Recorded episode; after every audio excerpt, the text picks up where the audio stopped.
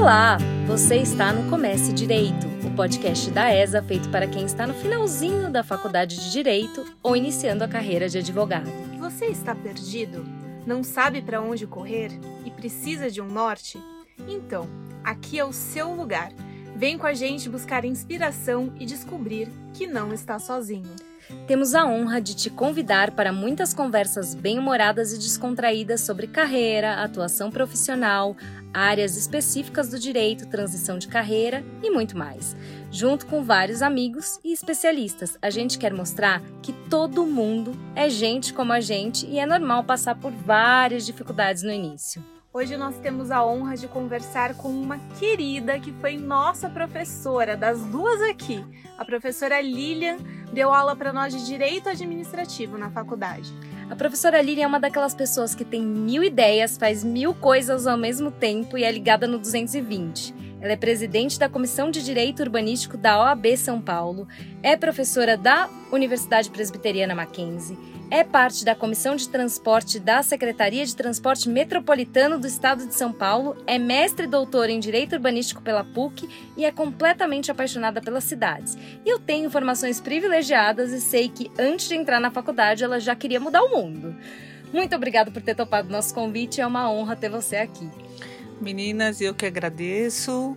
Muito feliz de estar com todos vocês e espero que a minha conversa aqui seja útil para quem está no começo, no meio ou meio confuso com as suas escolhas. Professora, agora que a Fê já falou que você já queria mudar o mundo antes mesmo da faculdade, conta pra gente. Foi por isso que você escolheu o direito? sei lá, conta um pouco pra gente a sua história antes da faculdade. Você sempre quis cursar direito, pensou em outras carreiras, fez muitos estágios na faculdade, como foi? Bom, eu nunca pensei na minha adolescência em fazer direito. Essa é a verdade. verdade. Ai, tão chato! Assim, ele não fazia parte do meu universo, assim, nem imaginava. Eu sou nascida em São Paulo, mas é, meus pais mudaram para Ribeirão Preto quando eu estava na sétima série. E foi nesse momento da minha adolescência que eu tomei consciência de alguns traços da minha personalidade. É, uma personalidade de juntar pessoas, fazer redes, hum, estar sempre atuando e com um perfil é, que na época eu não entendia, mas talvez gerencial, né, muito forte. E aí, quando eu fui para Ribeirão Preto, uh, a minha mãe trabalhava num banco e tinha uma, um convênio com uma escola. Aí fomos para a escola, uma escola de gente que era muito rica. E foi uma experiência muito desafiadora e muito ruim, porque todos nós ali, os bolsistas, éramos muito mal recebidos. Né? Não era um ambiente acolhedor, a gente se sentia muito mal, diferente. É, não pertencente. Eles faziam questão de é, deixar claro que aquele grupo não pertencia àquele lugar. Mas enfim, saí de lá e aí fui para uma escola é, salesiana, de freiras salesianas, não por uma questão religiosa, mas porque era uma escola é, que tinha um, uma tradição de dar bolsas, eram três filhos, né? Minha mãe precisava resolver três crianças.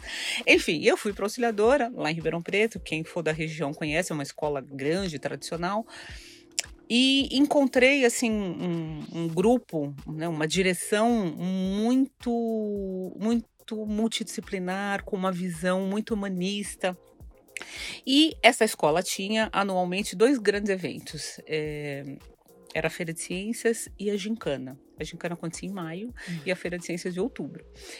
E a gincana era um, um, uma atividade muito interessante que elas misturavam uma ação social, uma ação cultural, uma ação política e, e, uma ação educacional. Então misturavam várias, eram várias coisas. Uma das nossas provas, por exemplo, foi construir um samba sem a letra A. Então, Nossa, olha que, que desafio. Legal. Baita Foi desafio. Baita desafio, assim, muito interessante. E aí tinham várias outras, outras provas, e era um, era um mês maravilhoso, a gente adorava. E, obviamente, eu fui líder é, dos quatro anos que eu estive lá, oitava, primeiro, segundo e terceiro, de, é, de, da, da turma da Gincana. Então, assim, e venci todas a última ficamos em segundo lugar. e eu, são meus amigos até hoje, eu vou para Ribeirão, adoro, temos contato até hoje. E eu digo, aquele segundo lugar não foi justo. Mas foi nesse ambiente que eu descobri que eu tinha uma ligação com as pessoas. É, com causas que eram ditas sociais ou, ou, ligadas às pessoas. Eu não entendia muito o que era aquilo, não sabia definir, mas tinha matérias, tive sociologia, uh, tive psicologia, psicologia social, enfim. Nossa, que legal! É, e, e, isso, isso, veja, eu me formei, é, eu entrei numa 1585, então eu me formei em 84. Então, a gente vinha num, num, repressão, pós-repressão, entrada uhum. da democratização, direta já. E aquelas freirinhas eram danadas, elas eram muito progressistas e com uma visão muito interessante. Adoro. Foi, foi muito. Foram, foram experiências assim, foram os melhores anos da minha vida. É, assim, a gente se, eu me descobri é, com, com esse leque de coisas. Mas aí, bom, chegou o vestibular, o que, que vamos fazer? E aí eu era uma pessoa muito decidida. Gosto de astrologia, sou aquário com ascendente em Capricórnio, tudo dificulta, Capricórnio, né? Deixa a gente mais, mais, mais centrada, mas o aquariano tá sempre vendo lá na frente, né? Bom, aí eu prestei enfermagem e obstetrícia. Nunca imaginei. Nunca imaginei Se alguém isso, me perguntasse o que, que você acha que a professora Lilian fez que não foi, tipo, escolheu sem ser direito. Eu diria jornalismo, assistência social, ciências sociais, ciências políticas, mas jamais enfermagem. Pois é. Enferma... Tá não me pergunte porque eu fiquei entre psicologia e. E assim, enfermagem e obstetrícia era uma coisa que eu tava ligada às pessoas, trazer, fazer parto, aquele, assim, aquela coisa de doula, que naquela época não chamava doula, mas era um, um parto humanizado. Aquilo me encantou. Mas, imagina, não. eu era. Eu era do português, da literatura, da história. Mas enfim. Então, me inscrevi e o, e o vestibular eles se, eles se sobrepunham. Então eu fiz a primeira fase da FUVEST em Ribeirão Preto. E aí o meu tio, ele ficou responsável por fazer a minha, a minha inscrição no, no, no Mackenzie e na PUC. E qual era a ordem que ele tinha? Eu já disse que eu era decidida, certo? Hum. Eu fiz, lembre-se lá, enfermagem e obstetrícia, e a ordem para ele era economia, e história. Então era economia no Mackenzie e história na PUC. Tudo a ver, né? Economia e história ainda estão lá mais é, ou menos. ainda tem. Agora a ele... obstetrícia é que. Pois é. Ele me desobedeceu e ele fez primeira opção direito no Mackenzie e economia como segunda opção. E eu nunca pensei, nunca falei direito. Nunca. Ele estava cursando direito, né? E ele colocou direito. E na PUC, ele me inscreveu em História, primeira opção, e Direito, segunda opção. Ele enfiou direito na minha vida, foi ele colocou lá na minha vida. Então ele é o responsável Exatamente. por tudo isso. Sim, sim, sim. Eu fiquei bravíssima. Nossa, eu fico imaginando o quanto você deve ter ficado muito, brava. Muito. Gente, muito. Vocês não têm ideia. Aquela adolescente rebelde. Briguei com a minha mãe, o irmão da minha mãe. Foi tudo culpa sua. Você liga pro seu irmão. Bom, enfim, tava feito. E eu queria voltar para São Paulo. Achava que ia ser legal e tal. Bom, fiz a primeira fase é, e não dava para fazer. A segunda fase da FUVEST, ela, em, é, um dos dias delas encaixava com os vestibulares de São Paulo. E aí eu não fiz a segunda fase. E olha, não era, eu era uma aluna de notas medianas, tá? Nem, nem, imaginava que eu não fiz cursinho e achava que não ia dar nada certo. Mas fui bem, tive uma, fui bem nos vestibulares. E quando saiu o resultado de São Paulo, eu passei nos dois. Então, não fiz segunda fase da FUVEST, então minha enfermagem obstetrícia ficou esquecida totalmente. E aí eu tinha que decidir se eu ia fazer uma 15 ou PUC. E aí eu fiquei pensando, me deu uma assim, um certo medo. Eu falei, o que, que eu vou fazer? Se eu fizer história, o que vai acontecer da minha vida? Né? Assim, o que, que eu vou fazer? Como é que eu vou trabalhar? Eu acho que eu vou fazer direito. Vou ver como é isso. Eu tô muito nova, qualquer coisa eu mudo, né? Imaginei. Justo. E comecei a fazer. Aí fui ver, fui ver a grade. Aí tinha direito romano, tinha sociologia. Nossa, deve ser umas coisas legais aí. Bom, e comecei. E, e fui fazer o direito. Optei com muita insegurança. Eu era muito novinha, gente. Eu tinha 17, quando eu fiz o vestibular, eu faço aniversário em fevereiro. Quando eu fui fazer minha matrícula, eu ainda não tinha 18 anos. Então eu precisava de uma procuração. Eu não podia fazer, eu não tinha capacidade né, jurídica para poder fazer minha matrícula. Aí começou a aula. É, a minha primeira pergunta na sala de aula assim, chegou: no momento, eu era, fazia, tinha a turma tarde no Mackenzie, né? Então, meu primeiro ano foi à tarde. E eu era a professora Regina Damião. Nossa, Regina Damião. É, eu tive aula com a Regina Damião quando eu fiz direito pela primeira vez, quando eu tinha 17 anos também. Depois eu larguei o direito, fui fazer arquitetura e fiz direito também, mas eu tive aula com a Regina. Ela dava, para mim, ela deu aula de linguagem jurídica. É, na minha época era português no direito. É, É, é. tudo diferente. Hum. O nome, era- a nomenclatura Mas era na, outra. minha, na época que eu fiz a primeira vez, eu associei com linguagem jurídica, mas não era nem linguagem jurídica, nem português no direito, era, era um outro outro nome. nome. Mas Na- ela, ela era uma senhora brava. A Sim. Muito brava. Aí levantei a mãozinha e fiz assim, professora, qual era do recreio? a classe toda, assim, caiu na gargalhada, tinha de todas as idades. E ela lembrou disso quando, assim, quando ela me reviu, depois de muito tempo, quando eu voltei para Mackenzie. Ela lembrou, assim, eu marquei tanto aquela minha cara era do recreio. Eu tava com muita fome. eu- gente, eu tinha acabado de sair do colégio. Eu não tinha ideia como era. Nem cursinho eu tinha feito. E caí lá no Mackenzie, comecei a fazer direito. Então, o direito, na verdade, ele entrou na minha vida por uma super, super, super mas- master, blaster acaso. E aí tive, claro, sociologia, que era legal, direito romano, que era legal. Aí me deparei no terceiro dia de aula com uma matéria chamada contabilidade. Números Tinha isso? tinha, Nossa, tinha. que dó dos alunos de direito. Tinha, tinha. Era muito difícil. Tinha dois contadores, um em cada ponta, e eles passavam a cola pra sala toda. Era assim. Ativa e passiva, eu não entendia nada daquilo. Eu pensei, eu falei, não vou sobreviver a isso, eu não consigo fazer números, eu não sei números, eu não entendo números. Mas enfim. Deu. Sobreviveu. Sobrevivi, sobrevivi. Depois teve filosofia do direito, foi, foram matérias interessantes. Enfim, comecei a fazer estágio eh, desde o começo da faculdade. Meu primeiro estágio foi um estágio interessante, porque eh, eram só mulheres. Era um escritório que ficava na Paulista com a Brigadeiro Luiz Antônio. E pasmem, eu não sei o nome do escritório, eu não me lembro.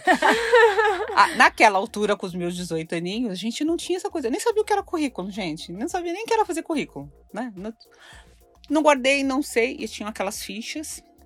Não tinha toda essa tecnologia. Eu até postei outro dia uma foto das fichas que a gente tinha, né, de lembrança. Mas foi ali que eh, foi muito interessante porque elas me ensinou, uma das advogadas, assim, como é que você vai no fórum. Então você vai pegar um ônibus, você vai ser na Praça da Sé, você vai entrar no Fórum João Mendes, você vai olhar o Fórum João Mendes, você vai ver que ele tem andar ímpar e andar par, varas ímpares e varas pares, e você vai começar do último andar para baixo. Olha, aquelas coisas muito básicas, e foi muito, foi muito útil aquela, aqueles, todos aqueles, aquela riqueza de detalhes de uma situação operacional. Não, e ela foi muito generosa com Muito, você, muito. porque Eu, sou gra- eu- eu gostaria muito de encontrar com elas, porque eu sou gratíssima, porque os meus estagiários que passaram pela minha vida, eu tive a mesma atitude de coisas muito básicas e que fazem muita diferença na porque a vida deles. pessoa não sabe e essas coisas que não são é muito- básico pro estagiário. É, pra né? gente é básico porque a gente já fez 500 vezes, mas o estagiário ele nunca viu Ele aquilo nunca na viu. vida. Exatamente. Isso é muito legal, é muito legal encontrar chefes generosos que, assim. e, e- e que tem esse, esse- essa percepção. E claro que eu comecei dando fora, né? Óbvio. sempre falei muito, sempre falei demais, sempre gostei de conversar. Se tem o poste, eu converso com o poste, né? É, é igual assim. alguém que tá aqui apresentando esse podcast. Isso, assim. E aí tinha que pedir uma certidão de objeto em pé. Obviamente eu pedi uma certidão de objeto em pé. Todo mundo riu, todo virou aquela. E eu não entendia. E tinha um advogado do lado, um senhor, ele fez, filha, qual é o seu semestre? Não, qual- qual- não tinha semestre, mentira. Era É, ano, né? Qual é seu ano da faculdade? Eu falei, primeiro, ele falou, fique tranquila, você fará muito, você terá muito sucesso na sua carreira. Porque eu, eu, eu fiz aquela pergunta, todo mundo deu risada e eu não perdi o rebolado. Porque essa é a graça. É assim, eu falei, bom, eu não sei nem o que é isso. Ela escreveu aqui, ó, certidão de objeto, aí que eu li que era objeto e pé, mas eu já pedi em pé. Passei para outra, desceu outra vara, etc. Tinha que tirar cópia. Eu não tive dúvida. Peguei o processo e fui tirar cópia. Eu achei que ia tirar. A moça saiu, a serventuária saiu. Mocinha, mocinha, volte aqui. Ai, gente, olha, aquele dia foi um dia daqueles. Eu só dei fora do começo ao fim e foi uma diversão. Enfim, e foi lá meu Sabe que eu tenho uma história muito boa do meu marido com essa coisa de levar processo? Um dia eu falei pra ele: amor, você vai no fórum de Osasco, você vai olhar esse processo pra mim, que tem uma decisão que eu preciso dela lá no fundo. Ele chegou pra mim, eu falei: pegou, pegou lá o que eu precisava do processo, ele falou: tá aqui atrás. Ele trouxe o processo. Como eu. trouxe o processo inteiro pra mim. Eu falei, amor, você pegou o processo? Ele falou, cara, me deu, eu trouxe. Eu, Eu falei, trouxe, então. "Hum, pelo amor, o que, que eu vou fazer? Eu fui lá toda sem graça. Eu falei, olha, eu pedi pro estagiário. Ligar o estagiário não sabe. Estagiário, porcaria Nada. nenhuma, era o meu marido. E ele não sabia, ele pegou o processo inteiro. Mas tá aqui, o processo eu não mexi, eu só tirei foto da última folha. Mas era um processo que eles não estavam muito preocupados. Mas, gente, quando eu olhei o processo no banco de trás do carro, eu falei, o que, que eu faço com isso agora? Eu fiz exatamente o mesmo. Pra tirar cópia, eu saí com ele. Pra tirar cópia. Não, assim, Tão nenhum problema. simples, né? E assim foi meu primeiro dia de estágio. Mas foi uma experiência muito boa. E ali foi interessante, porque eu era muito jovem, muito menina. E, e eu, e eu era disponível para fazer qualquer coisa. E, é, e- e isso criou uma sinergia muito boa.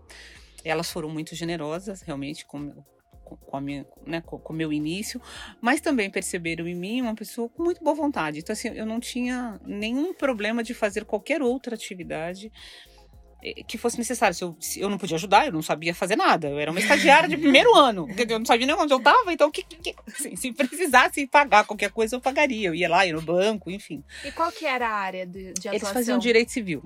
Civil? Direito civil, família, é, Uhum. é, é, era um, não tinha consumidor, como tem hoje, aliás, não tinha código de consumidor, certo?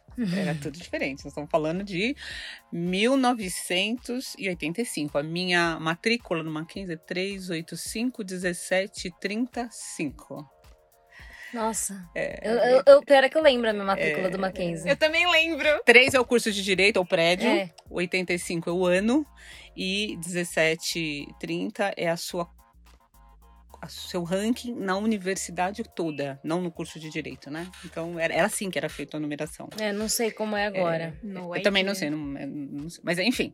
é, então não tinha essas matérias todas, era civil e alguma coisa de família. Bom, e daí começou a minha trajetória, fui, fiz- fui fazendo várias coisas, vários, vários estágios, né? Fui, fui, é, me é, treinando e, e in- ingressando em, em vários, em vários ramos do direito. Fui trabalhar num sindicato, descobri que direito do trabalho não era a minha, a minha vocação. A gente te entende. A gente É, entende assim, muito, assim, direito é, e trabalho, a gente É não... um universo paralelo, né? E, tal. e obviamente que a matéria que me chamava atenção na época era direito penal, né? Todo estudante de direito fica encantadíssimo com. Não tinha lei e ordem, né? Não tinha nada do que, né? Tribunal de- o que a gente conhece hoje de todos esses seriados que você fica encantada com aquilo, É. mas. Mas mesmo assim, você lida com a pessoa, você está lidando com a liberdade. O tema é muito próximo da gente. Eu sou uma apaixonada por direito penal até hoje. Pois então- é, então assim, é uma Ah, matéria eu que. também gosto de direito de penal, não tem como. Mas eu me apaixonei também por direito civil quando no início. Né? É, Então, mas é que assim, o penal, normalmente, normalmente, ele, ele tem muito do cotidiano, né? Se fala roubo, é, E das coisas que nos sensibilizam, né? Você Isso. fala de coisas que são muito sensíveis, porque tem a ver Muito. com as nossas possibilidades de perda, com a nossa liberdade, Exatamente. com o nosso patrimônio e Isso. tudo que pode nos afetar. Então, a gente se afeta. E, e, assim, então aquilo me encantava. Peguei a mudança da Constituição, né? Lembre-se que a Constituição mudou de 88, foi muito difícil. Nossa. Muito difícil. E eu acho que o professor tinha, sofreu também, porque, enfim, eu entrei 385. 386, 387. Meu terceiro ano de dia de constitucional foi 1987. A Constituição mudou em 88. Então, uma dificuldade muito grande. Bom, enfim. Nossa, imagina, porque se pra gente foi difícil a mudança do Código de Processo Civil, que foi logo depois que a gente terminou a faculdade, Isso, a gente imagina- terminou em 2015, imagina mudar uma Constituição. Exatamente. Foi, foi, então, assim, era uma matéria que ficava meio esquisito, a gente ficava meio longe dela, porque era, era muito confuso o que era, o que estava sendo, e a gente muito jovem. Enfim, então, direito penal era o meu, né? Tive direito administrativo e, assim, 90% da sala, quando a gente teve poder de polícia, achou que o poder de polícia era uma terceira polícia. Foi uma. Falei, que matéria é essa? A única pessoa que gostava da matéria era o Cecílio, que sempre trabalhou com administrativo, que trabalhou na prefeitura, trabalhava com edital, enfim. Só para as pessoas saberem, a, a, Lilian conheceu o Cecílio na faculdade, Sim. eles se casaram, por isso que ela está falando do Cecílio. É, e ele verdade. também foi nosso professor. É, um professor maravilhoso, aliás. A gente vai trazer um, em algum momento Cecílio para conversar aqui. Vai ser legal, ele vai gostar, e vem com muito prazer. Exatamente, a gente se conheceu no Mackenzie, na política estudantil, né? E naquela época da minha enfermagem obstetrícia, eu fazia teatro também. Super decidida. Sim, muito, muito. Ele também fez teatro e a gente se encontrou no partido político e no teatro que tinha no Mackenzie. Então, foi interessante. Hum. Mas, na matéria, ele gostava muito de direito administrativo porque ele trabalhava na prefeitura como edital. Então, ele é um apaixonado pelo direito público, pelo direito administrativo desde sempre. Mas aquilo para mim era um universo muito distante. Muito bem, bom, me formei, tá, ok. Vamos formar, formamos em 1989. E aí vamos trabalhar com direito penal, né? Eu fui fazer estágio na, no DJ, no Departamento Jurídico do Mackenzie, que é o hoje é a J, né? É, hoje é a J. Ficava na Riachuelo e nós tínhamos na época uma parceria com a Procuradoria, não tinha Defensoria Pública, certo? Hum. É, a então, Defensoria então, Pública é algo bem recente, né? Muito recente. E era a Procuradoria Geral do Estado que tinha um, um departamento designado para assistência à população carente. Então, havia um convênio e ali tinham advogados que eram nossos orientadores e os estagiários ali. Então eu fazia um estágio, eu fazia estágio no, no DJ no quinto ano e fazia é, um estágio em outro escritório, outra área, etc. E, e aí eu comecei a fazer, como eu gostava de direito penal, falei, vamos, né? Vamos, vamos encarar. E, gente, deu tudo errado. deu ruim. deu tudo errado. Deu ruim. Deu ruim, deu ruim, deu ruim. Foi muito difícil, porque eu me envolvia com as pessoas.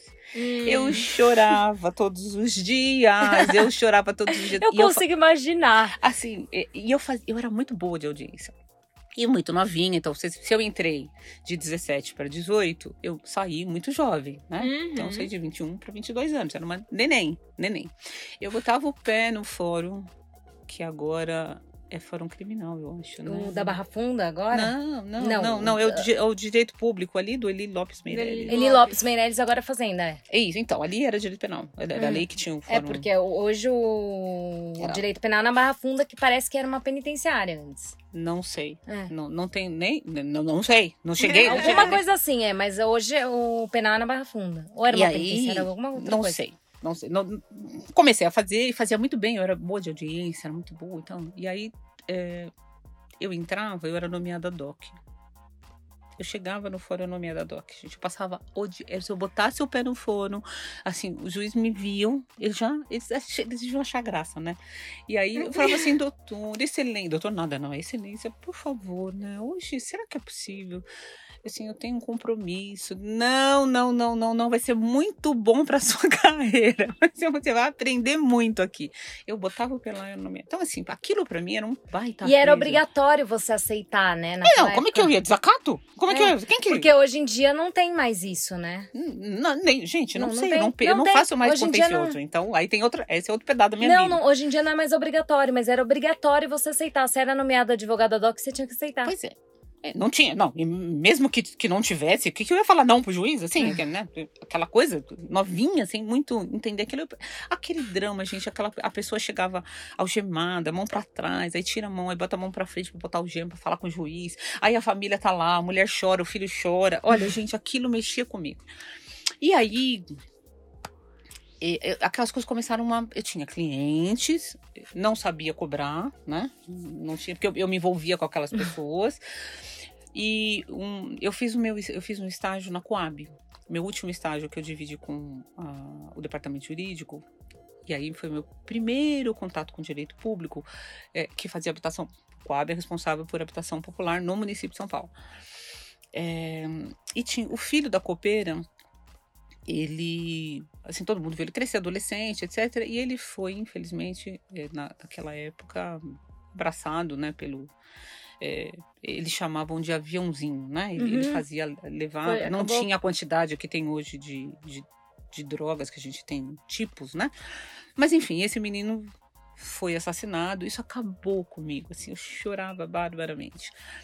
E quando eu decidi que não ia mais fazer isso, foi quando um cliente apareceu e ele tinha se separado, tava, a guarda ficou com a esposa, a esposa tinha estava vivendo com outra mulher, ele não deixou ele ter contato com as crianças, enfim, separaram, resolvi todo, fiz a separação, estabelecemos guarda, etc. Um ano depois ele apareceu e ela tinha mandado um telegrama que ela estava em cárcere privado. Bom, daí assim, em um dia eu movimentei todo mundo. Eu cheguei, eu cheguei às seis horas da tarde com um camburão para tirar ela e as crianças de lá, da casa. Foi um sucesso absoluto, assim, o que eu fiz, assim, movimentei todo mundo e deu tudo certo. Tiramos crianças, todo mundo, todo mundo feliz, indo para casa e tudo mais. Quando eu cheguei em casa, recém-formada, com uma baita dívida de um apartamento, certo? Assim, plano color, assim, arremessando, deixando tudo esquisito. Nossa, Aí a color. pergunta foi: Poxa, nossa, parabéns, que legal e tal. E quanto você cobrou? assim, cobrou, eu fiz assim, pronto, tô separada agora, agora a separação. Cheio, não cobrei, eu esqueci de cobrar, não cobrei. Não cobrei, não cobrei. Eu trabalhei o dia inteiro, mas eu fiz um trabalho que, assim, é, o juiz, inclusive, o delegado, assim, me deram parabéns, assim, o que eu consegui em um dia, os advogados demoravam, assim, de, de uma semana a dez dias, né? Então, uhum. Fiquei tão envolvida com aquelas crianças, tão preocupada com o que estava acontecendo.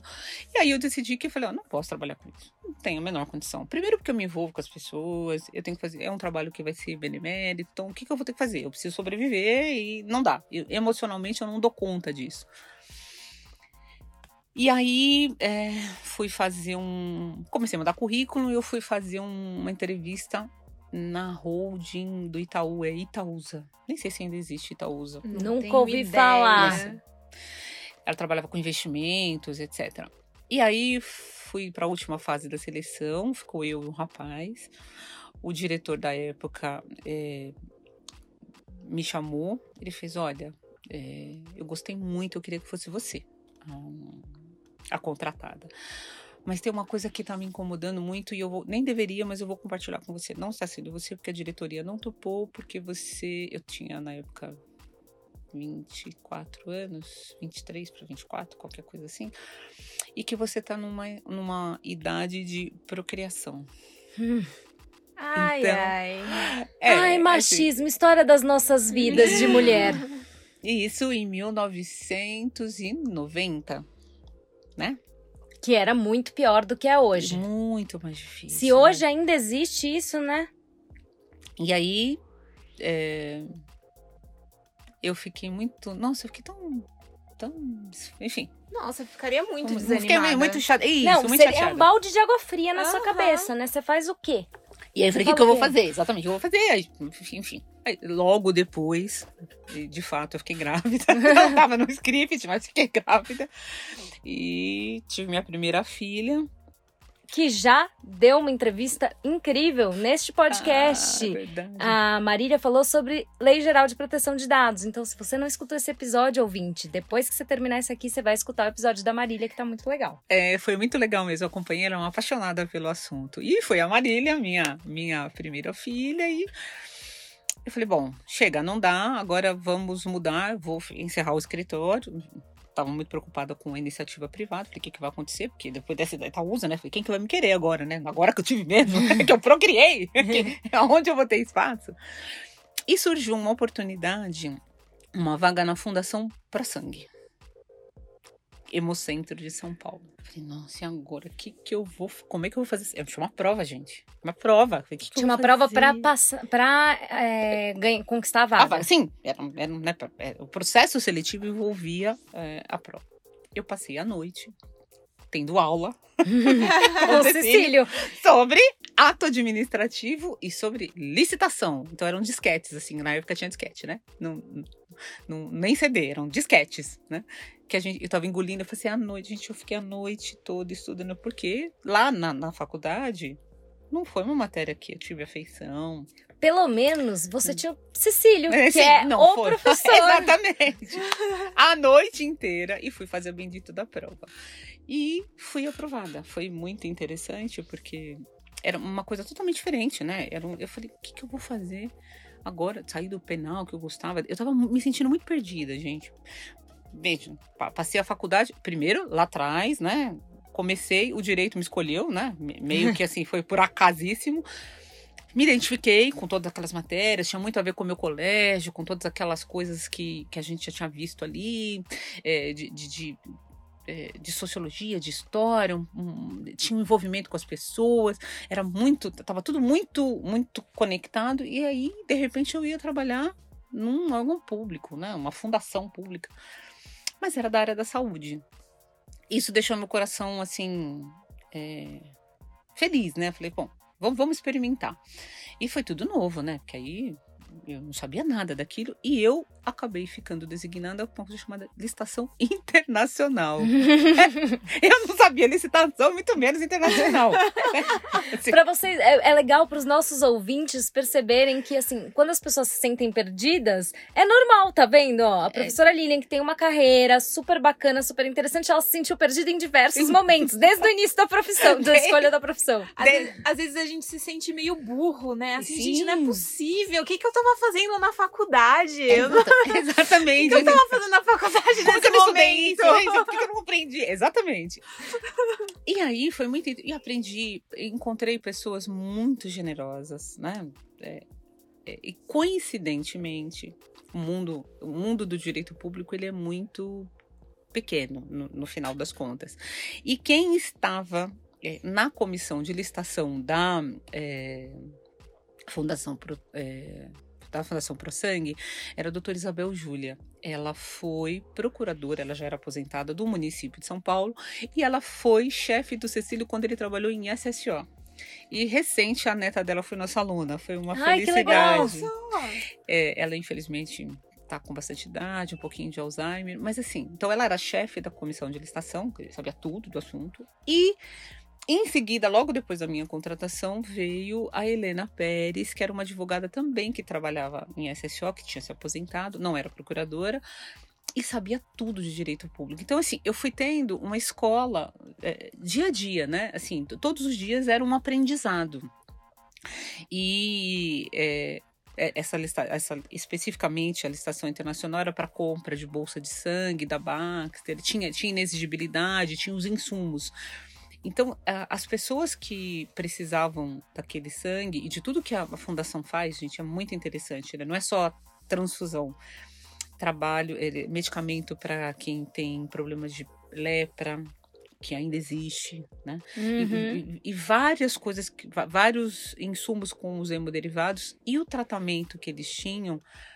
Você tem que lembrar que a gente estava na época é, do início da AIDS, né? Uhum. Ainda um estigma muito grande. Muito nessa É, época. um preconceito muito grande, mas o acolhimento e o trato que os enfermeiros e os médicos tinham era, era muito era muito interessante de acompanhar. Fora do meu ah, meu trabalho era totalmente burocrático, mas aquela burocracia tinha um reflexo no resultado final, né? De, de- Uhum. de tudo aquilo para aquilo que servia. Então aquilo deixou meu coração em festa, assim, eu me senti muito feliz, estudei muito, vocês não têm ideia. E a minha trajetória com direito administrativo começou exatamente aí. Mas aí você tinha uma motivação, né? Uma motivação Foi, excepcional, que foi. era essa coisa humana que Humana. você fazia um trabalho burocrático ti- que tinha reflexos muito importantes de Muito. caráter humano. Exato. E isso, isso tudo fez parte, foi o fio condutor de toda a minha vida. E, e- e eu come- e hoje olhando para trás, como tudo isso era importante, eu nem sabia. Eu não conseguia, eu não conseguia, não é que eu não sabia, mas eu não conseguia identificar com essa clareza. Então me, esforcei muito, estudei muito, foi muito interessante, aprendi muito. E na época, eh, em 1995, eu já estava na Fundação Pro Sangue, tinha dois anos. A Marília nasceu em 92, eu fui para lá em 93, 95. O, o superintendente administrativo foi convidado para ir para uma fundação do MEC em Brasília. Era o governo, o início do governo Fernando Henrique Cardoso. E aí, de todos nós que estávamos ali, eh, a Sandra não tinha uma advogada, não era o momento dela se deslocar de São Paulo. A Helena, que eu disse para você, era uma senhora tinha um marido já idoso, ela não ia para Brasília. E chegou na escadinha, chegou na Lilian. E aí ele fez esse, me fez o convite se eu queria ir para Brasília. E eu fiquei numa dúvida, gente, eu tinha um bebê, eu tinha uma filhinha de um ano, dois aninhos. Eu falei, e agora? O que eu vou fazer? Né? Aí liguei para minha mãe, né, desesperada. Uhum. Falei, mãe, agora, o que, que eu faço? Ela fez, ué, o que, que você faz? Conversa com seu marido, fale com vocês e vocês decidam. E oportunidade, é, você decide se abraça ou não. Você que tem que ficar muito tranquila para ir com, com, relação a isso. E aí fui conversar com ele e disse, ah, ficou super feliz, me deu muitos parabéns e fez assim: você vai? E assim, eu falei, mas como eu vou?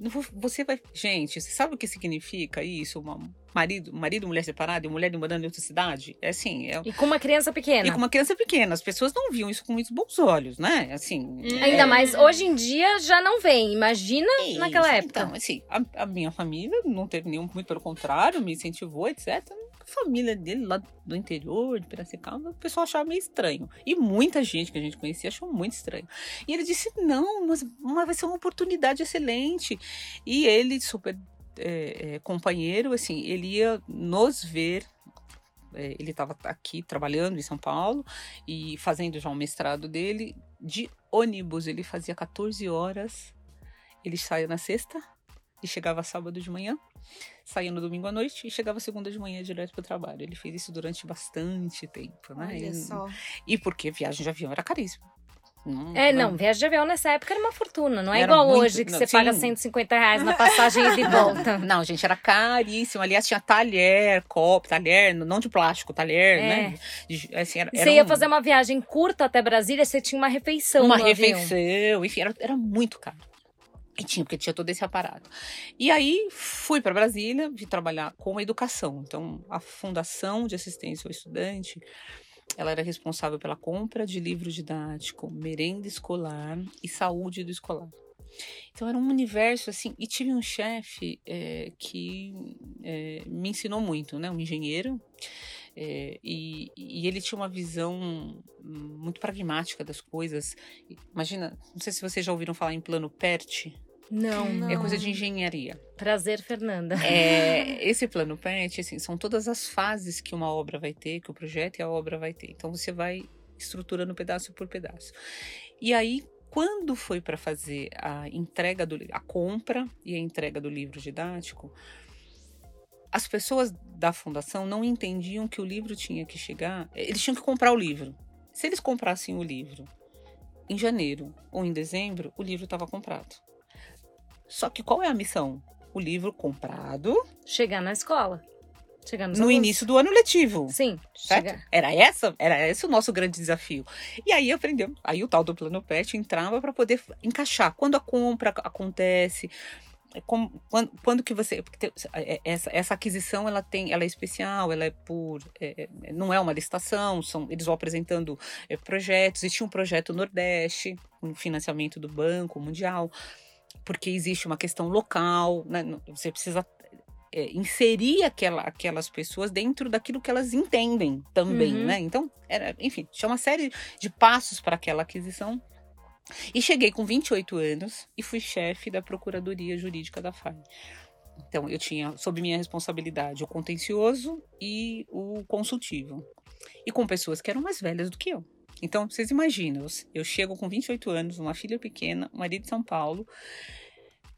E aí, rolava uma coisa assim, ela, o que, que essa moça está fazendo? Quem será que é o caso dela? Será que é o presidente da República? será que é o ministro da Educação? Ou será que é o, o, o superintendente da FAI? Rolava umas coisas assim, eu, eu sentia aquele, né, aquele, aquela coisa no ar, né? De, de como é que ela está aqui? Mas enfim. E aí o, o trabalho foi, aprendi muito. A gente fez uma estratégia para entregar os livros com o caminhão da Coca-Cola. Que legal. Com os correios, que a Coca-Cola chega em qualquer lugar. O caminhão da Coca chega em qualquer lugar. que necessariamente as distribuidoras não chegam. Né? É muito interessante. Então, tinha algumas dificuldades e a gente foi fazendo alianças. O plano PERT ensinava a ver passo a passo. E foi a primeira vez, em 1996, que o livro didático chegou nas escolas. Que antes, legal. antes do, do, do ano letivo começar. Que baita conquista, gente. Foi, foi, muito, foi, foi, sensacional, foi, né? foi, foi, assim, sensacional. É, tínhamos, junto com isso, tinha o programa Comunidade Solidária, que era a Ruth Cardoso, que foi uma mulher excepcional. Eu tive o prazer de acompanhar a trajetória dela e, e, e, assim, aprendi muito né, da vida. Eu acho que a experiência de Brasília foi é, assim, sensacional. Como profissional, como pessoa, como mulher. Primeiro, né, por estar só e, e, e, e assim, sem ninguém, e, os olhares estranhos, né? E, um incentivo muito grande, que isso, isso faz toda a diferença quando você tem um companheiro que te respeita, que te incentiva. Eu acho que isso é, é o grande, né? É o grande Mas negócio. acho que é por isso que vocês têm essa relação que todo mundo admira, porque vocês estão felizes juntos e são muito parceiros É- é até uma hoje, história. né? Isso. Vocês são amigos. Sim, sim, de- desde companheiros desde sempre para toda a nossa trajetória, né? Então, é, é, n- nessa experiência, junto com nesse ano de 95, então a gente eu tinha, tinha que coordenar, imagine convênio com todos os estados, gente, todos os estados. Então, eu, eu fui é, o, direito administrativo ele precisava ser útil e rápido. Padronizamos coisas, fizemos assim, fomos, fomos, fui criando junto lá com, com, a equipe eh, rapidez e celeridade para a gente estar e deu tudo certo. O livro estava lá na- no momento. Na merenda escolar tinha um projeto de descentralização. O Franco Montoro ele acreditava muito nessa, nesse, nesses processos e ele o Franco Montoro voltou para a sala de aula para PUC, ele dava aula no mestrado, porque ele dizia que eh, ele tinha que tirar a política do não dos advogados públicos. né? O advogado tem que entender a função dele no Estado, ela é muito importante. Uhum. E na descentralização da merenda, eh, tinha, eh, eh, tinha que envolver a escola e a comunidade. Eh, Era um processo de democratização e de controle da- das pessoas. E aí, para contar que o dinheiro ia chegar lá na escola, a gente usou a Hora do Brasil. As pessoas ouviam a Hora do Brasil. E fo- foram descobertas, assim, né? Nossa, que, que- que coisas interessantes, né? Incri- Foi, foi uma experiência incrível. A hora do Brasil. A hora do Brasil. Na hora do Brasil, a gente, eh, eles contavam o que, que ia acontecer com, com o recurso. Junto com tudo isso, nesse ano, vocês imaginem esse ano intenso, né? De 1995, para tudo isso acontecer em 96. Tudo aconteceu junto. Eh, Ele dividiu eh, todas as diretorias para cidades. Eu fiquei com a Bahia. E eu e meu grupo. Então a gente foi pro sertão da Bahia e passei fome. Vocês não sabem o que é passar. Alguém aqui já passou fome? Não. Não. É, é, E eu, eu falo isso para os meus alunos. Eu, eu dou uma aula sobre furto famélico. E aí eu pergunto para eles: eu falo, vocês já passaram fome? Eles falam já. Eu falo, vocês não passaram fome, vocês sentiram fome. Sentir isso mesmo. fome é diferente de passar fome. é exatamente isso. E, e, é, quando nós saímos de Salvador, eu esqueci uma cestinha de frutas que eu tinha comprado. A primeira cidade que a gente foi para Adustina. E aí tinha um, um macarrão com. Como é aquela verdurinha que parece. É verdinha. É, coentro. Eu tenho alergia a coentro. Ah. Aí não consegui comer. Aí tinha buchada de bode. Que eu também não me arrisquei. E você ainda não tava com tanta fome assim nesse não, era o primeiro primeiro momento. dia, é. sim, era meu primeiro dia. Uhum. E tinha galinha ao molho pardo, que é com sangue, que também não dá. Então eu comi só arroz com farofa. E a partir dali, nós não encontramos mais refeição. Assim, a gente tinha dinheiro e não tinha o que comprar. Foi muito difícil, foram, foram dias muito difíceis. Então, saindo domingo, passamos a Adustina, então foi segunda, terça. Eu não estou brincando com você, gente. Nós ficamos sem comer. Segunda, terça, nós chegamos numa cidade, dormimos de terça para quarta, não tinha nada. Ali tinha feira uma vez por, por, é, por Semana. semana, que era depois. Na quarta-feira de manhã, é, conseguiram milho, fizeram. Foi o melhor cuscuz que eu comi. Na vida se- toda, né? Mas assim, a gente dividiu um pouquinho para cada um. Então a gente estava sem comer segunda, terça e a gente começou esse cuscuzinho. Não tinha, tinha dinheiro e não tinha o que comprar. E, e aí eu falei, bom, nós vamos para Paulo Afonso agora e chega os prefeitos que vão para lá. É, por que, que essa viagem aconteceu? Que era para contar para as pessoas como era que o dinheiro chegava, porque existiam é, pessoas oportunistas que criavam uma dificuldade. E não tinha nenhum. Pro... A adesão era muito simples, era um papel, era um documento, e a partir dali eles tinham. A, a escola estava capacitada para receber. E qual que era a ideia? Era fomentar o comércio local, Uhum. né? Que é comprar dali, é, que as pessoas plantassem, aquele incentivo todo. A Embrapa, vocês não têm ideia do que significa a Embrapa, dos projetos que a Embrapa tem. Eu tenho Que- ideia porque eu tenho marido geógrafo, Pronto, né? pronto, isso.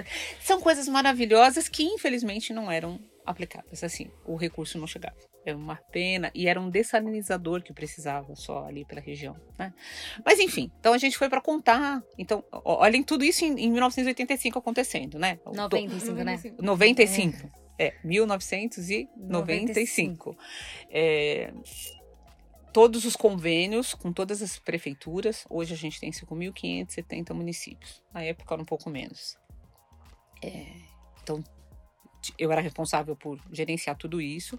Tinha um contencioso que controlava, tinham várias ações. É, uma delas, inclusive, era um, contra Nutrimental, que era, tinha uma, uma, uma discussão se a quantidade da sopinha mágica que vendiam lá tinha a quantidade de carne necessária ou de gordura, né? E, então, eu tinha lá uma chefe do contencioso, mas eu tinha que estar a par de tudo. E todo esse, esse, esse consultivo, esse consultivo pesadésimo acontecendo. Nossa, é muito pesado. mu- Muita coisa acontecendo junto. E, E ainda esse- mais numa época onde as coisas não eram tão fáceis, né? Não. Porque hoje você tem acesso à informação muito facilitado. Nessa época Não assim, tinha Google. não tinha Google. Não tinha Google. Mas por um lado, é interessante isso, né? Não tinha Google, mas quando a gente foi para lá fazer esse trabalho, que foi em todas as capitais, os grupos se dividiram é, e pessoas que eram de chefia, só foi, só foi de diretoria. Equipe é, era para entender o que acontecia. Na, eu voltei outra pessoa, eu voltei outra pessoa para minha mesa, né? Foi uma É, experiência transformadora. Hum, tra- Muito. Então, imagino. então não teve fake news, porque daí assim, não tinha. assim, aí você ensinava, você pegava, você mostrava o papel, falava, não precisa, nós não vamos cobrar nada. A- a- o escritório da FAI não cobra nada. Então, isso foi, foi, foi- foram experiências muito, muito enriquecedoras. Porque é, é, você tem toda a razão, a internet, o acesso à informação, ele ajuda, mas ele também cria várias Cria. barreiras, né? Muitas, que... muitas, porque você, você- as pessoas não conseguem. Então, assim, a gente tinha reunião tete a tete com as pessoas. E, e provava para elas que quando elas viam a gente chegando, assim, pessoas de Brasília, né, na cabeça das pessoas, assim, autoridade, né? Uhum. Estão aqui falando que assim, então desmistificava e a participação. Então o dinheiro chegava, a hora do Brasil. Então quando, quando a gente começou a usar a hora do Brasil, as pessoas já sabiam do que se tratava. Que era o dinheiro da merenda e que a escola ia comprar merenda. Poxa, que legal. Então, é, in- infelizmente, a gente tem as descontinuidades, mas eu acho que foi uma experiência muito interessante. Para mim, foi muito rica. Voltei para minha. Nessa semana de passar fome, a gente conseguiu fazer a primeira refeição na quinta-feira, às quatro horas da tarde, em Paulo Afonso. Eu já estaria insana, porque você fica. é, Não, você é, perde a gente, sanidade. pe- perde. pe- É assim, é, é- é no primeiro dia você tem dor de cabeça e muito mal-estar. No segundo dia, que foi na terça-feira, a gente já se sentia mais fraco. Mas aí você é como se seu corpo ele, ele trabalhasse em slow motion, né? Ele, Você ele- fica meio letárgico. isso, exatamente, essa é a palavra. E, e aí você já não, não, não sente, a fome já te incomoda menos.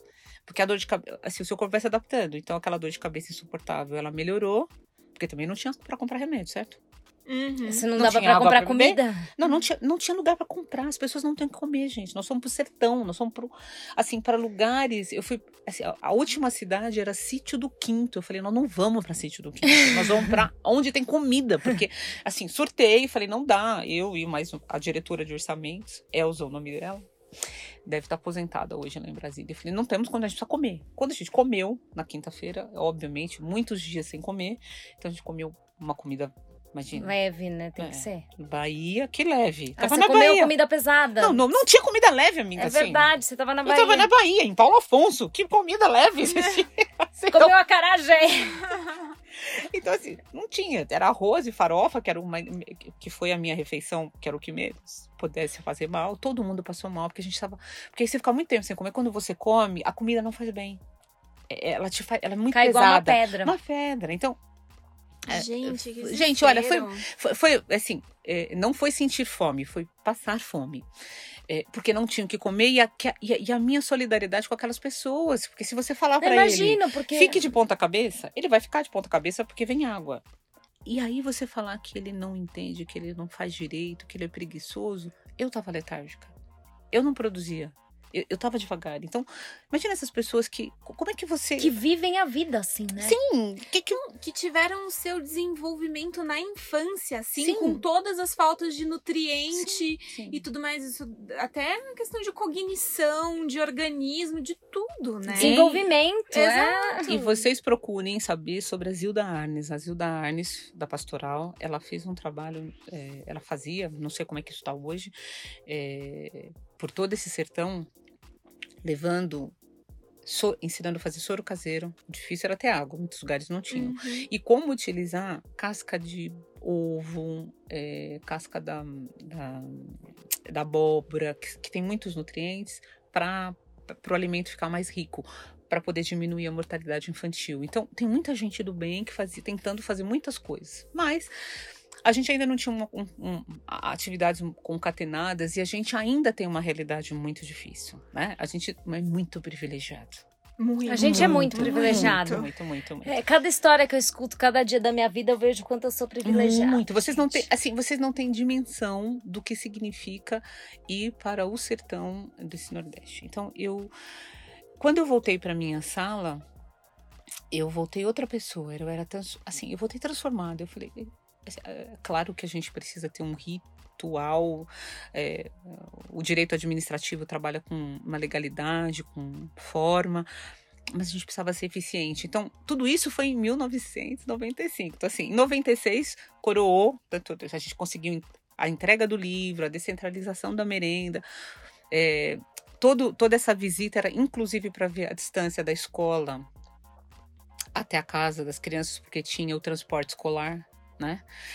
É, e aí você via aqueles abnegados, né? Aquelas casinhas totalmente sem nenhuma estrutura, todo mundo na caixotinho da maçã. A- e a professora tentando ensinar alguma coisa. E as, tinha crianças que andavam assim, 5, 6, 7, 8 quilômetros para chegar na escola. Então, muito difícil. Né? Iam para a escola quando se tivesse merenda por conta da comida, né? Até hoje é assim São Paulo. Até né? hoje é assim muito Mas imaginem como é que isso era lá. Bom, e aí em janeiro de 1996 sai a notícia no jornal. Chegou o livro, gente. Chegou o livro para o país inteiro. Menos aonde? No Amazonas. Hum. Claro, porque eles têm cheia. O ano letivo deles é diferente do nosso. Naquela época, pelo menos, ele, ele, ele tinha outra data. A primeira página do jornal, o que, que aparece? Que o livro não tinha sido entregue. Aquilo subiu a advogada. Aí subiu a advogada, veio louca, assim. entrei- na sala, abri a porta do chefe e disse: qual é o significado disso? Chame, liguei pro jornalista. Assim, falei uma hora sem parar, contei todas essas coisas. E aí, esse jornalista fez esse desserviço, mas enfim, fiquei muito chateada, aprendi muito, etc. E de lá fui pro Ministério dos Transportes. Em seguida, quando trans- nós fizemos a transição, então vejam, saúde, educação, tava tudo, né? Eu Uhum. tava dentro daquilo que me dava uma segurança, né? Aí vamos trabalhar no Ministério dos Transportes. Aquilo acabou comigo. Muito bem, aí fui pro Ministério dos Transportes e eu falei, vou trabalhar com infraestrutura. Eu falei, não vai ser bom isso, né? Mas fui, eu falei, vamos ver como é que vai ser trabalhar com obra. O que, que isso tem a ver com as pessoas? Primeiro que eu cheguei num lugar que só tinha homens, né? Majoritariamente. Transporte. E, e, e no dia da transição, é, o, era, quem saiu da FAI, que era o superintendente da FAI com quem eu trabalhava, foi seu secretário executivo. E o secretário executivo que estava saindo é, fez um comentário bastante indelicado, assim, resumindo que lugar de mulher era na cozinha, né? Só tinha eu na sala. Enfim, eu era assessora, né? Ne- Nesse momento, é, é, o Cecílio já estava trabalhando em Brasília, ele foi como ele ficou como assessor do Banco Mundial, então depois de dois anos Ah, então já- ele foi pra ficou, lá. ele ficou ele ficou dois anos depois e ficou muito mais fácil, né? Porque aí a gente já tinha um- uma estrutura. Bom, enfim, aí eu fui trabalhar com infraestrutura e o que foi interessante daquele universo que me amedrontava, que a infraestrutura é o lugar onde tem emprego para as pessoas, né? Uhum. Então, assim, eu sempre no direito público, na consultoria, abandonei o contencioso. Meu contencioso foi só lá no comecinho, quando eu fiz o penal e eu chorava. Mas eu. E, aí, assim, foram grandes obras. O, o, convênio com o governo do estado de São Paulo para fazer o Rodoanel, enfim, várias obras. E, um, e essas obras todas, elas levam a um desenvolvimento. Então, claro que podia ser diferente, podia muita coisa acontecendo ao mesmo tempo. Mas essa função, essa atividade do, do, da consultoria, ela é muito importante porque você tem que fazer a coisa acontecer da melhor maneira possível.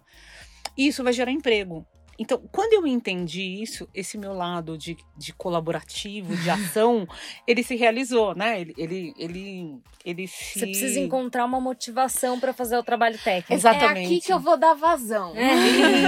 Isso, isso mesmo. Esse, Achei. Achei isso. O ponto que me interessa. É, e aí eu fiquei muito feliz, né? Então, mas foi um desafio quando eu fui trabalhar com infraestrutura, uma obra pública, era outro universo. Imagina, gente, saúde, Edu sempre com direito administrativo, né? Educação. É, e aí fui trabalhar com infraestrutura de rodovia, obra pública, né? Então era um universo que me assustou um pouco, mas logo me entendi o quanto ele era importante, o quanto a articulação e os contatos de rede eram, eram é, é, importantes. E a partir daí eu estou na infraestrutura desde então, né? É, até hoje tá. Exatamente. Não tive. Só, só para terminar aqui esse, esse pedaço da nossa fala, quando eu saí da faculdade, eu cheguei a pensar em fazer concurso público. E tinha o, tinham dois cursinhos, o Damásio e o Êxito. E aí comecei a fazer o cursinho. É, e aí o plano Collor chegou e foi quando ele, vocês sabem, né? Se uhum. lembram, já sabem, ou não viveram, mas lembram, ou, ouviram falar disso, eu né? Lembro crianças. do impeachment do Collor, era criança. Isso, isso. E ele, e ele, como ele fez, ele prendeu lá todo o dinheiro. Então, o meu primeiro cliente que apareceu desse assunto era uma escola. E aí, quando o mandato de segurança tinha que ficar na fila, gente, lá da Justiça Federal, era tão cansativo. Mas as peças eram todas idênticas, né? Uhum. Mas era muito trabalhoso fazer tudo aquilo, né? De ficar, ficar na fila, pegar o dinheiro. Mas enfim, aí peguei aquele dinheiro, sei lá, vou chutar aqui, algo que era assim. O honorário daquela época era de 15 mil reais. Então, uhum. era, era no dinheiro de hoje. Imagina o seu primeiro honorário inteirinho seu 15 mil assim, reais. Assim, de 150 mil, talvez equivalesse a 150 mil. Imagina para um recém-formado, cheio de dívidas. Nossa! Era muito dinheiro. Então, eu, obviamente, não fui estudar. eu fui levantar os mandados de segurança do dinheiro do Collor, né? Enfim, lá, lá, lá, lá. Atrás. E aí você acabou deixando a possibilidade. Então, de abandonei, não fiz o concurso público, e acho que não teria, não teria é, vocação para isso, para ficar com aquela dedicação, seguir, fazer, fazer prova, enfim, submeter tudo aquilo, estudar tudo.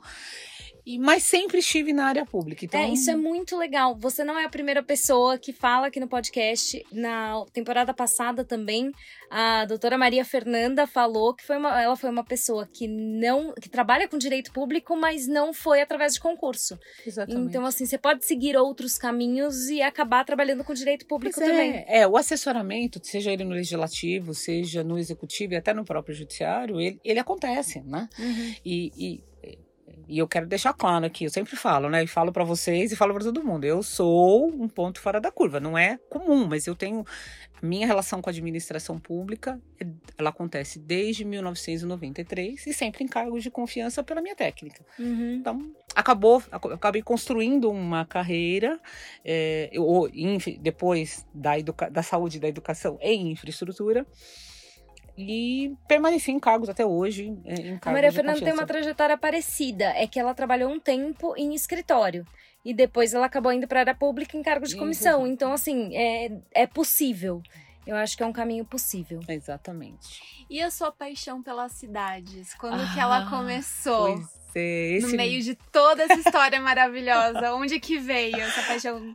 Imagino que a infraestrutura tivesse Sim. dado, né, essa foi, o grande, foi, eu acho que a infraestrutura foi o grande ponto do início desse meu amor é, com a cidade, porque é, ela, é, quando você trata, é, no, no caso eu fui trabalhar com obra rodoviária, eu já estava tomando contato com a mobilidade, né?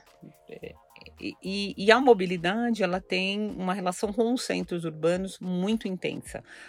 É, e, então eu comecei é, a, a, a, olhar para esse lado do direito público que até então ele estava distante, a gente não tinha ideia disso uhum. tudo. Aí fui fazer, voltei para São Paulo, etc, e fui fazer mestrado em quê? Em direito administrativo, né, gente? Assim, era, era essa a escolha, já que eu tava, já que eu tinha entrado naquele negócio e, e, e adoro o que eu faço. A penalista virou uma administrativista cheia de paixão, por isso nem não trocaria por nada. Né? Era uma troca que não Ah, você quer voltar e fazer penal? Não. Acho linda a teoria, mas não. Não dá, não quero. Adoro o que eu faço. Obrigada, mas não. Isso, obrigada, mas não. Aí, é, quando eu estava lá no Ministério dos Transportes, a gente teve um problema muito sério com a Fernão Dias, etc. E eu conheci o professor Adilson de Abreu Dalari. Nossa! Pessoalmente, né, numa reunião, etc. E administrativista, mas foi, ele era o chefe da cadeira do direito urbanístico na PUC. E eu me inscrevi para o direito administrativo é, pra, era uma prova com o Celso Antônio, que é, é, era o caminho natural para quem quisesse estudar direito público, enfim. E encontrei, na minha inscrição, eu encontrei com o professor Adilson, que eu tinha conhecido lá, minha, lá em Brasília. Professor, né, que bom que tá aqui, etc. Ele fez assim: ah, que bom, que bom que você tá ah, vindo me matricular, tá fazer direito, vou fazer a prova do professor Celso Antônio. Ele fez assim: não acredito. Você não vai fazer urbanístico? E eu nem sabia que tinha urbanística. Urbano né? o quê? Bom, enfim, ele fez, ah, eu, ah, se eu fosse você, eu ia assistir umas aulas e entender um pouquinho desse assunto. E já tinha lido algumas, alguns artigos dele específicos. E aí fui fazer, fui, fui entender um pouco dessa, o que, que era isso. A gente estava tratando de função social, da propriedade, tombamento. Foi, Bom, saí do direito administrativo e mudei a minha inscrição. eu vivendo mudando, né? Sempre gente? o acaso, sempre o acaso sempre... dando umas aparições na Isso, sua é vida. É assim, eles aparecem. E aí fui fazer é, a matéria a do jeito A professora é muito experiente em paraquedismo. Só não sou porque eu tenho medo de altura, tá? É. Porque senão eu seria. Vai caindo de paraquedas. Sabe aqueles acasos, né? Aquelas questões. E dá certo. E, e você muito, se apaixona. Muito. É muito lindo. Ah, mas eu sempre isso, falo né? que é muito legal a gente deixar a vida levar a gente, Acontecer. jogar com os dados que a vida nos dá. Porque a vida vai dando coisas é pra gente, é a gente tem que saber aproveitar. A gente tem que saber aproveitar e a gente tem que estar tá sempre é, disposto aos desafios e a sempre estar tá estudando. Eu nunca tive medo dos desafios. Quer dizer, claro, Mentira, medo, vamos medo explicar. a gente tem. A gente sempre tem, mas eu nunca me furtei a, a, a, a, deixar de fazer. Eu tinha que me aprofundar. Coisa nova, vamos entender. E a cidade veio com a infraestrutura, claro, né? Uhum. E aí você começa a entender que aquele ambiente urbano, moramos numa metrópole, é, é uma conversa que é multidisciplinar. Para você tratar de cidade, de direito à cidade, você não trata só com o advogado, é o urbanista, é o engenheiro é o geógrafo, é assistente social, é o psicólogo, enfim, é, é esse, esse universo de pessoas. E, e, comecei a. Continuo firme no meu direito administrativo. O direito urbanístico é um direito, é um braço do direito público. Preciso de toda. Ele é necessário entender todas, to, toda a, o, o desenho da, da, da estrutura administrativa. Mas a minha paixão pra, pela cidade, é, ela começa com esse, é, ela vem da infraestrutura, passa pela mobilidade e começa essa conversa de coisas que são importantes. Aí tem Estatuto da Cidade que surge, função social, que você sabe que a gente discute a nossa legislação é, fora do país e todo mundo se encanta. Aqui há muito preconceito ainda. Né? O estatuto faz 20 anos esse ano, a gente não, a gente avançou, mas não conseguiu implementar. As pessoas ainda têm muito preconceito e acham é, que elas vão perder as suas casas, que função social da propriedade Acho. é perder. Não é nada disso.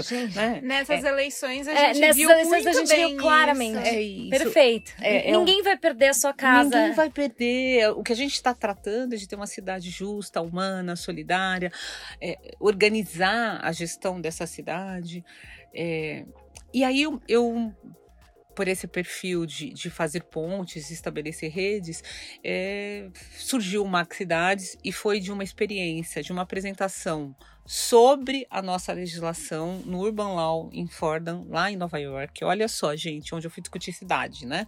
Uau! Todo mundo achando o máximo. Tinha um, tinha um professor é, da que estava fazendo doutorado lá da África, ele fazia assim, ele via a legislação, ele fazia assim, ele usava uma expressão, ele, eu me lembrava do Spock, ele fazia assim, fascinante, fascinante, ele achava o máximo.